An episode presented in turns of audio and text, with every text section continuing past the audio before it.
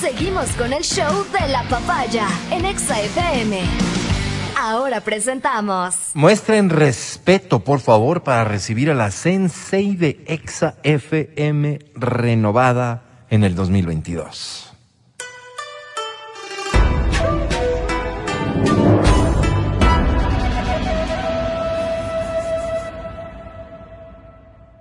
Es Verónica Rosero.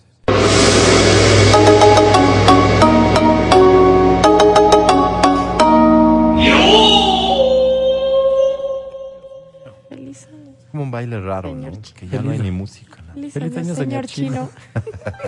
Hola, Vero. Hola, Vero. Feliz año, compañeros. Gracias, Vero. Esperanza, salud y amor. ¿Por qué vinieron, Vero? Estaban con. COVID. ¿De qué quieres hablar? Vero? Hoy, reír o llorar, Álvaro. Depende. ¿Como Después decisión? De un orgasmo. ¿Qué? Arrancamos con todo el 2022. Ay, ay, ay. Reír o llorar después de un orgasmo. Pero suena como que es decisión. Hoy, hoy lloro.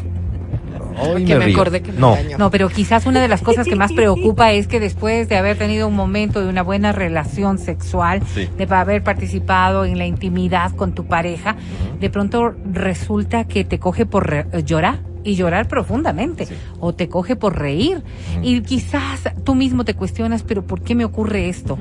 Y no se diga la pareja, ¿no? Que por qué, Sí, sí. qué- es lo que principio te pasa. ¿Qué le asustas. Luego lees un poco y dices, wow.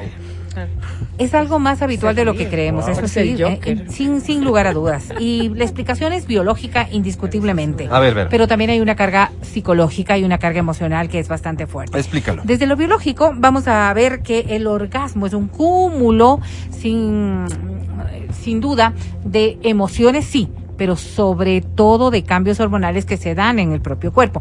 Recordamos que para poder alcanzar un orgasmo hay un proceso independientemente de cada mujer, porque esto es muy personal respecto de cómo se logra llegar a este orgasmo. Primera pregunta Para muchas suelta entonces, esto de reír o llorar es solo de mujeres. No, no, no. ¿También los hombres? Los hombres también tienen orgasmos. Pues sí, pero llorar.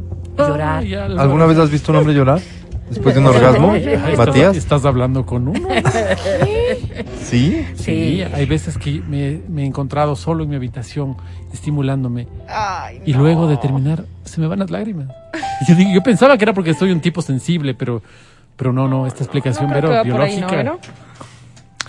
En este caso, porque es que fíjate que aunque te mueras de iras, pero es real, es la culpa lo que. No sé si es culpa.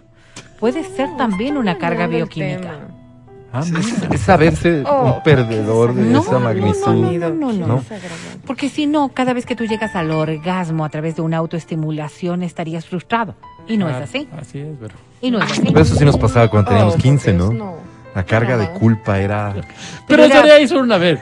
Lloras la primera, después dices, ya está, qué bonito que está esto. Ajá. Y ya te dedicas, digamos. Sí, pero Porque fíjate, fíjate, pareja, ¿no? Si hoy entendemos la autoestimulación como un proceso de aprendizaje sexual y de Ajá. autosatisfacción, Claro, ya. entonces ya no, ca- no Se cabe forma, esta claro. culpa, ¿verdad? Así es. Pero sí puedes llegar a tener un estado tal de satisfacción que te lleve a llorar, que te lleve a llorar. O sea, la Sí, satisfacción, la te puede hacer llorar. lleva- llevarte a llorar. Ahora, desde lo emocional, sí puede haber también un montón de cargas de emociones. Y yo quiero analizarlo desde lo bioquímico primero para luego... Dale, dale, dale. Ok. Cuando nosotros estamos hablando de esta carga hormonal que recibe el cerebro en el momento del orgasmo, hay una conexión tan fuerte, ¿no es cierto?, de lo que es las sensaciones con la racionalidad. Por eso es que cuando estás tú en una, en una circunstancia de tanta excitación, puedes lograr cosas que en otras circunstancias no te llamarían la atención. Te voy a poner un ejemplo claro. Levantar la lavadora. Por ejemplo, habilidades físicas incluso. no, no, ¿no? no, estoy hablando de la sensorial- sensorialidad. Haz de cuenta tú, una pluma, ¿no es cierto? Ah, o un pedazo de seda, una cosa así que sea, mm, si tú normalmente estás tocando una pluma no, te hace nada. Pero, Pero en ese momento. en ese momento, cuando hay una carga, una Ujú. carga tan fuerte hormonal, que, que se llama esta cascada bioquímica, como le dicen muchos, Cascada Ah, bioquímica. Entonces, claro, el- la, la pluma tan solo, o el- la textura de una tela, o el- la temperatura El- el hielo. de una tela, y, y aún así, la seda, cuando la seda está fría y, y logras chocar con tu cuerpo, esas sensaciones se vuelven tan explosivas. ¿Verdad? Si nosotros entendemos que las cosas están en nuestros entornos, pueden ser tan variables respecto de nuestra propia sensación, no se diga entonces cuando alcanzas ya un orgasmo. El orgasmo es como el cúmulo de todo esto y por ende entonces el cerebro como que dramatiza, dramatiza realmente todo lo que estás sintiendo. Y eso te lleva o te evoca estas sensaciones que pueden ser de absoluto placer y que te llevan a, a- a llorar o a reír a carcajadas. Bien, esta, esta tal vez es la principal confusión de una persona, ¿no? Que No, no ata la posibilidad de que llores de placer. Claro. O sea, que claro. llores por algo bueno. Claro, no, no, no. ¿no? Llorar está necesariamente ligado a cosas negativas. Claro, si te pones a llorar, por ejemplo, ¿no es cierto? Y se te empiezan a ir las lágrimas en el momento del orgasmo, tú sabes que no estás llorando Ahí de es, dolor y de dicen. sufrimiento, sino que en realidad lo que está ocurriendo es que has logrado y te has alcanzado en este propio placer tan Pero, fuerte. pero dicen aquí el mensaje, ¿Qué si dice? te hace llorar en un orgasmo, ahí es. Dice. Ah, qué bonito. Ojalá y sea siempre así, pero siempre les digo, esto dependerá mucho de la persona. Ahora, esta intensidad con la que logramos liberar toda esta carga hormonal podría también derivar en otros comportamientos que no son necesariamente tan bonitos como llorar. ¿Qué tal una persona que empieza a reír a carcajadas de una qué- manera qué tan fuerte? A mí eso me preocuparía Sí, más. ¿verdad? eso, eso no. ¿verdad? Yo estoy haciendo el amor con el guasón. Exactamente. Y, y no todo el mundo tiene, y no todo el mundo tiene, pues, en el momento del descontrol, porque debemos darnos cuenta de que no estamos nosotros controlando estas reacciones, una risa sensual y bonita. No, Claro, No, te ríes claro. Porque como- cuando tú estás controlando tu feo, risa ¿no? respecto de un chiste o de alguna cosa, Entonces, no es lo mismo que esta risa natural que surge en el momento en el que o bien te cuentan un chiste o bien hay alguna claro. actitud que te Que sale, un motivo que te de risa, sale, claro. y muchos de nosotros nos sorprendemos de cómo se ríe la otra persona Claro. en el momento de la excitación total que llevas que ¿Un llevas payaso, sí? que llevas a, a que la gente puede reír como quiera pues pero cuando es muy natural, como sería además este caso, porque no estás controlando nada, esa podría convertirse en una carcajada media payaso maldito. No. Y de Claro. pronto Sí, a ver, tú sí, realmente sí. sorprenderte y asustarte. Pero yo prefiero hacer el amor con el payaso maldito y no con la hipócrita, pero ¿Perdón? con esta que hace. Es que prefiero que se ría bien. O sea, te vas a reír, ríete bien a tus anchas. Es que no es algo Porque que es una forma como decirme un gracias, Matías, por No, haberme no, no. llevado hasta No, aquí. no, porque esta, esta hipersensibilidad no es, cielo. no es No, controlable. no, No, no. es No, no, algo, no, no es algo digamos. que tú estás provocándote. Claro, no, claro. no, no. Oye, Eso pero a una está- persona que le pasa, siempre le pasa. O es una cosa No, no. que eventualmente. es- es- Y, es que y depende del grado Claro, de satisfacción. Exacto. Exacto. ¿sabe? Vamos a Sí. ver. Es la carga emocional, la carga, la carga hormonal que puedes tener en ese momento. Ahora digamos, por ejemplo, una persona que está pasando por una crisis emocional fuerte. Ok. Haz de cuenta tú eh, eh, atraviesa una depresión muy fuerte. Ok. No le pongas, no le pongas, no, no una- pongas. Bueno, cualquier está cosa. Ya, se está divorciando. ¿Cómo? Se está Y divorciando. por tu culpa. No, por eso llora, pues. Y digamos que eh, en este momento, ¿no es cierto? Hay un choque de emociones muy fuerte. Ujú. Ha perdido el trabajo mejor porque lo del divorcio es así como medio Sí, como raro, ¿no es cierto? Ya. Porque el marido Como le dice, ¿dónde obvio. estás, mija?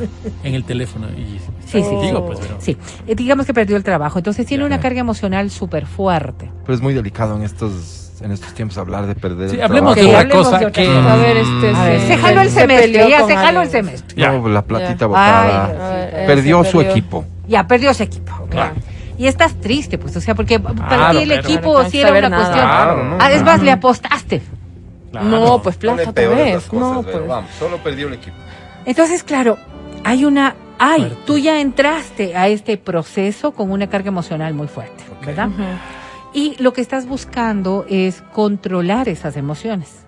Porque ya ves que la pareja le ve llorar porque el equipo perdió y le cae también. Pues, ¿no? ¿Cómo vas a llorar por eso si tenemos Ah. tantas otras cosas en la vida? Y en el momento del orgasmo, cuando hay este descontrol tan fuerte de las Oh, emociones, en donde Disculpan. tu cerebro ya no logra controlar las reacciones físicas, Ajá. Es que estaba. tampoco logra controlar las reacciones Estaba emocionales. Entonces, hay, hay cargas en las que no solamente es, es la excitación tan fuerte que llevó, Sino también. sino que ya dejas los, los perfiles con los que te manejas, estos límites que te autoimpones para poder sacar las cosas que están por dentro. O sea, es como un buen desahogo, un Exactamente. orgasmo. Fíjate tú, fíjate tú que hay muchas personas que frente a pérdidas y, y pérdidas reales, ¿no es cierto? Tienen una relación sexual eh, posterior a, a una pérdida real Sí. y recién allí logran llorar. Ay, Pero- mira. Sí, porque no tienes este control tan fuerte sobre sobre lo que tú estás sintiendo. Hay personas que logran dominar lo que están Pero sí sintiendo te puede y no se expresan, por supuesto. De Por supuesto, por supuesto, por supuesto. O sea, no es una cuestión que sea tan normal ni tan habitual, pero que ocurre. Ah, pero feo, Pero no, que ocurre. feo. Pero quedémonos en esta parte de lo biológico, Vero, porque esto, decías vos, es muestra de que ha tenido un enorme placer. Un enorme placer. Una gran satisfacción sexual que la lleva precisamente a tener que soltar esto que estaba teniendo por dentro. O sea, eh, hay personas que lloran con mucha facilidad viendo una novela de Di- una película de Disney. Claro, ¿No es cierto? claro. Y que tienen eh, esa sensibilidad muy muy fácil, que, que, que, hay cosas, Vero. que hay cosas que le provocan la sensibilidad y no Ujú, tiene ningún problema de poder expresar aquello. Hay personas, sin embargo, que no les gusta que las vean llorar. Y esto parte de un sentimiento muy personal. Sí, sí, pero perturbador. O sea, que, que se ría, chévere. Ya. No, Pero que Para te- Claro, otros- lo que llora Ya, sí me claro, parece más llora delicado, delicado. Y vos dices, que no sabes o qué sea, hacer. sintió tan, fue el sentimiento tan fuerte conmigo que te abraza y dice, ay, mi abuelita. No, No, pues, Vero, o sea, no, no, no, perdió no, la o sea, liga. a ver, a ver. pues, O sea, Vero, eh, no, eh, no. eh, perdóname. era, una eventualidad en la que no te va a decir aquello, porque quizás esta persona tampoco lo está percibiendo de esa manera. O sea, no es que me estoy acordando de mi abuelito, no es que me estoy acordando de mi equipo. Tenía yo una carga emocional guardada. Ok, pero viene en de la este mano de un de orgasmo. Solo puedo. En el ¿Puedes estoy- reprimir la palabra abuelito? ¿Cómo reprimir? O sea, puedes decir, estoy llorando, pero no sé por qué. Solo déjala llorar. Es que había- aquí viene la otra parte. Una persona que está tan sensible, ¿no es cierto? Como una... A ver, ustedes cuando alcanzan su orgasmo, no me van a decir que no, no están en un corto o en un largo periodo, porque es individual, en un estado de vulnerabilidad, Sí, sí. ¿sí? Pierdes tus... tus Súper eh, sensible, hablábamos de eso, Súper ¿no te sensible. acuerdas? pierdes, pierdes tus defensas. A nivel Por físico y eso- a nivel emocional. Por eso es que la intimidad, esta relación sexual, vulnera muchísimos campos. Por eso es que en muchas ocasiones se confunde cuando hay una excelente relación sexual con otro tipo de emociones. Claro. Porque vulnera precisamente esos campos. Cuando con Álvaro tuvimos intimidad. Oye, oye, oye. Bueno, y cada cuando, la- pareja, y cuando una persona ha tenido una gran experiencia sexual que la lleva a estos puntos en la emoción, Ajá, lo confunde con amor. puede confundirlo. Exactamente. Por eso digo, porque llegamos a estos, a estos grados de vulnerabilidad. Cuando te engrupen. Yo te decía, Álvaro, no te enamores. ¿Cuándo qué? dices, te- ¿Cuándo te qué? ¿Qué, es ese- engrupen, qué te término? ¿Qué significa Te eso? engrupen. Engrupen. ¿Qué Claro, significa? Te calzonean, te dan agua. ¿Y por qué engrupe? ¿Qué Por- es? engrupir, o sea, se dice cuando, cuando estás muy metido con una relación Claro, y te dicen, yo no sé qué le dieron, está engrupido, está metido.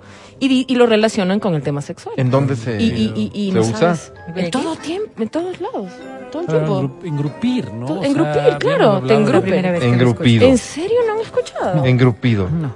Pero, pero, pero, Pero dice que es engreído o vanidoso. No, no, Pero bueno, no, eso pero ese engrupir, diccionario del medio claro, pelo que tienes, no Álvaro. ese diccionario no sabe, el mío es urbano, es que, es de calle. a ver, esta es una, esta es una verdadera ventana También de conexión. soberbio, Como fatuo, encamotado, como decían antes. Pero es- encamotado es como un Pero- sentimiento, ¿verdad? Esto es con un tema sexual. Sexual. Engrupir Ah, es pero puede venir por sexual. aquí. No, pero puede venir por aquí. Mira, que también hay esta acepción que dice que es engañado, inducido a tener, por cierto, lo que no es. Entonces creo que va por ahí, eso de, de calzoneado, ¿no? sexual, Estás con alguien que no te conviene. Pero en el tema sexual es increíble y piensas que estás enamorado. Ya, ok. Ahora, hay personas que en efecto, ¿no es cierto?, han pasado por procesos muy duros, han pasado por procesos difíciles y que puede venir después de alcanzar. Recordamos que eh, para poder llegar al orgasmo vamos en una colina. Vamos que se dice, subiendo ¿no? en una colina, ¿verdad? Eh, normalmente lo que ocurre en el caso de hombres y mujeres es que en el estadio de la meseta, que es como culminar precisamente esta cumbre, puedes quedarte un tiempo más prolongado o ¿Cuál es el estadio menos. de la meseta? Dice este mensaje. menos. Eh, como la cumbre, Mati, como llegar a la cumbre. Eso Nada te más que estas yo mesetas pueden ser mucho más amplias y en otros casos mucho más cortas. Normalmente la mujer la tiene Más grande. Más amplia. La meseta de la mujer es mucho más amplia. Ya, en el caso del hombre, la meseta es mucho más corta. Pero en Pero cambio. puede la meseta. Tener una meseta más larga con entrenamiento. Sí, sí, por supuesto. Pero además también tú, ustedes suben mucho más rápido El esta colina del amor que se llama. ¿no? y bajan mucho más rápido también. Ah, ok. ¿Ok? Ujú. En cambio, Es que a la mujer, apurados. como le cuesta un poco más subir porque somos medias vagonas, entonces subimos un poco más difícil en esta montaña, también nos demoramos un poco más en bajar. El problema está en que cuando hay una carga emocional muy fuerte, en esta, en esta, en este bajón poscoital, es cuando podrías tú perder el control de tus emociones. Entonces, hay muchas mujeres que tienen ganas de llorar y que lo controlan. ¿Qué somos?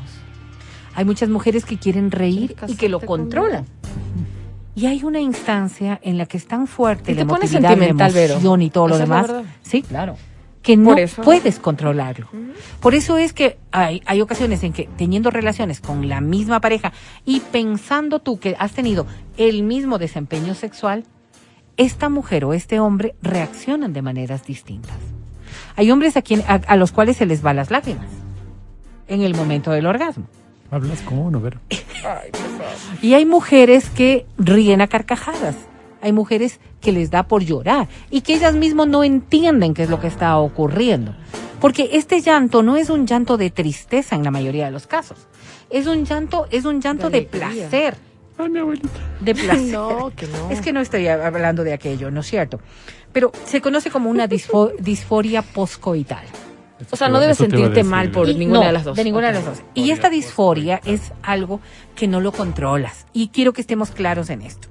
Hay mucha investigación psiquiátrica respecto de aquello porque, claro, am, si es que tú eres una de estas personas que no has tenido nunca una experiencia de esta naturaleza y resulta que con tu pareja con la que estás ahora tienes un orgasmo y termina llorando, vas a, hacer- a- a preocuparte. Claro. Pero vas a preocupar. eso ni siquiera, o sea, yo digo con una persona con la que no es tu pareja, que tienes sexo ocasional y te pasa eso, eso sí es perturbador.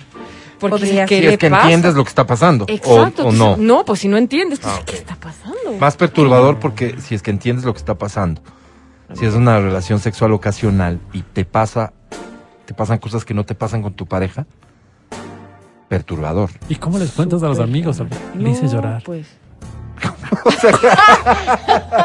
¿Cómo les Claro, pasa? claro, claro. O sea, así como, wow, mira, mira de lo que soy capaz. No Fíjate que-. Tal vez no, o si, o si no. ¿Y cómo lo interpretarían tus amigos? No, Es que, es que no, si es un grave es problema de... está insatisfecha. Eso ustedes. O, Del- o de, fíjate, o de quién se estaría acordando que se puso a llorar. Pero no, es que No, todo no, nace yo no creo de- que lo hacen así. Entre mujeres al menos dices, este loco se puso a llorar, no sé qué pasó, o en medio de tu ignorancia dices, se empezó a reír como el Joker y no sabes qué onda. Porque no lo cuentas, uy, pobrecito, ¿qué le habrá pasado? Ay, se reía tan tierno. No, te asustas. Sí, pero, pero fíjate lo que dice el Mati, no, le hice llorar. Es todo parte de los conceptos ¿Cómo tan lo equivocados cuentas, que tenemos no? de la Machín, sexualidad, de atribuirte el placer de tu pareja, ¿no? Eso te iba a Entonces, decir yo. Sí. entonces cuando estás observando aquello, eh, debemos entender que el cerebro funciona de maneras tan diversas. La mayoría de los controles se dan desde la amígdala cerebral. Y cuando en el orgasmo la amígdala deja de ser eh, tan funcional, entonces tú podrías perder precisamente estos controles y de pronto salir con llantos o El salir mensaje, con Vero, al final es, esto es normal. Es normal, es no- absolutamente normal, pero sí creo que debemos estar claros. Si esto se va repitiendo como un constante, ¿no es cierto? Todos los orgasmos vienen de la mano de o De- risa o de- llanto. de- ok, entonces sí entender, entender que si esto es una carga, Corra, es amigo. una, Se ha es una convertido en un carga hormonal permanente, Ajá, ok, puede. pero podría pasar, ¿no? Podría pasar que esto es el reflejo de emociones que están también allí Reprimidas. guardadas y que las logras evidenciar exclusivamente cuando O sea, un te llamado de abren una puerta. Un llamado de atención. Sí, sí, un llamado de atención también, porque te podrías dar cuenta de que tú no logras expresar con más naturalidad estas emociones que las tienes guardadas, sino exclusivamente en el momento del orgasmo, cuando ocurre aquello. Y podría volverse en un condicionamiento. Ahora, eh, la pregunta que nos hacen aquí es, ¿esto limita el placer? No, no, de Ya cuando manera. estás llorando, No, se acabó el no, no, placer, no, ya... No, no, no, no, ¿No? no, no, de ninguna manera. Bueno, para eh, vos, pero la otra persona que te está viendo, sí ahí, ahí nomás llegó. puede pasar. No, de ninguna manera, porque como son explosiones una tras de otra sentidas con tanta Me fuerza, entonces más bien es como que como que estás sacando, liberando un poco más de todo eso que está por dentro, ¿no es cierto? Lo que yo te decía es que sí se puede volver un condicionante. Entonces tú, tú dices, hoy no lloré, entonces esto no sirve. Ok. Hoy no me reí, entonces esto no sirve. Ya, ya. Y, y ahí es cuando esto sí podría volverse en un verdadero problema. Más bien entender que puede darse como no y que sí hay causas naturales que pueden llevarte a aquello. Ok. Entender que si es que hay muchos problemas emocionales y esto se vuelve una constante, más bien averiguar si es que eh, algo está ocurriendo que no lo estás controlando y que exclusivamente cuando pierdes el control, este control de, Se de- manifiesta. de- de cuidarte respecto de los otros, entonces sí se manifiesta. Ok, gracias Vero. Interesante tema para comenzar el 2022. Escucha el show de la papaya cuando quieras y donde quieras. Busca XFM Ecuador en Spotify. Síguenos y habilita las notificaciones. Vuelve a escuchar este programa en todas partes.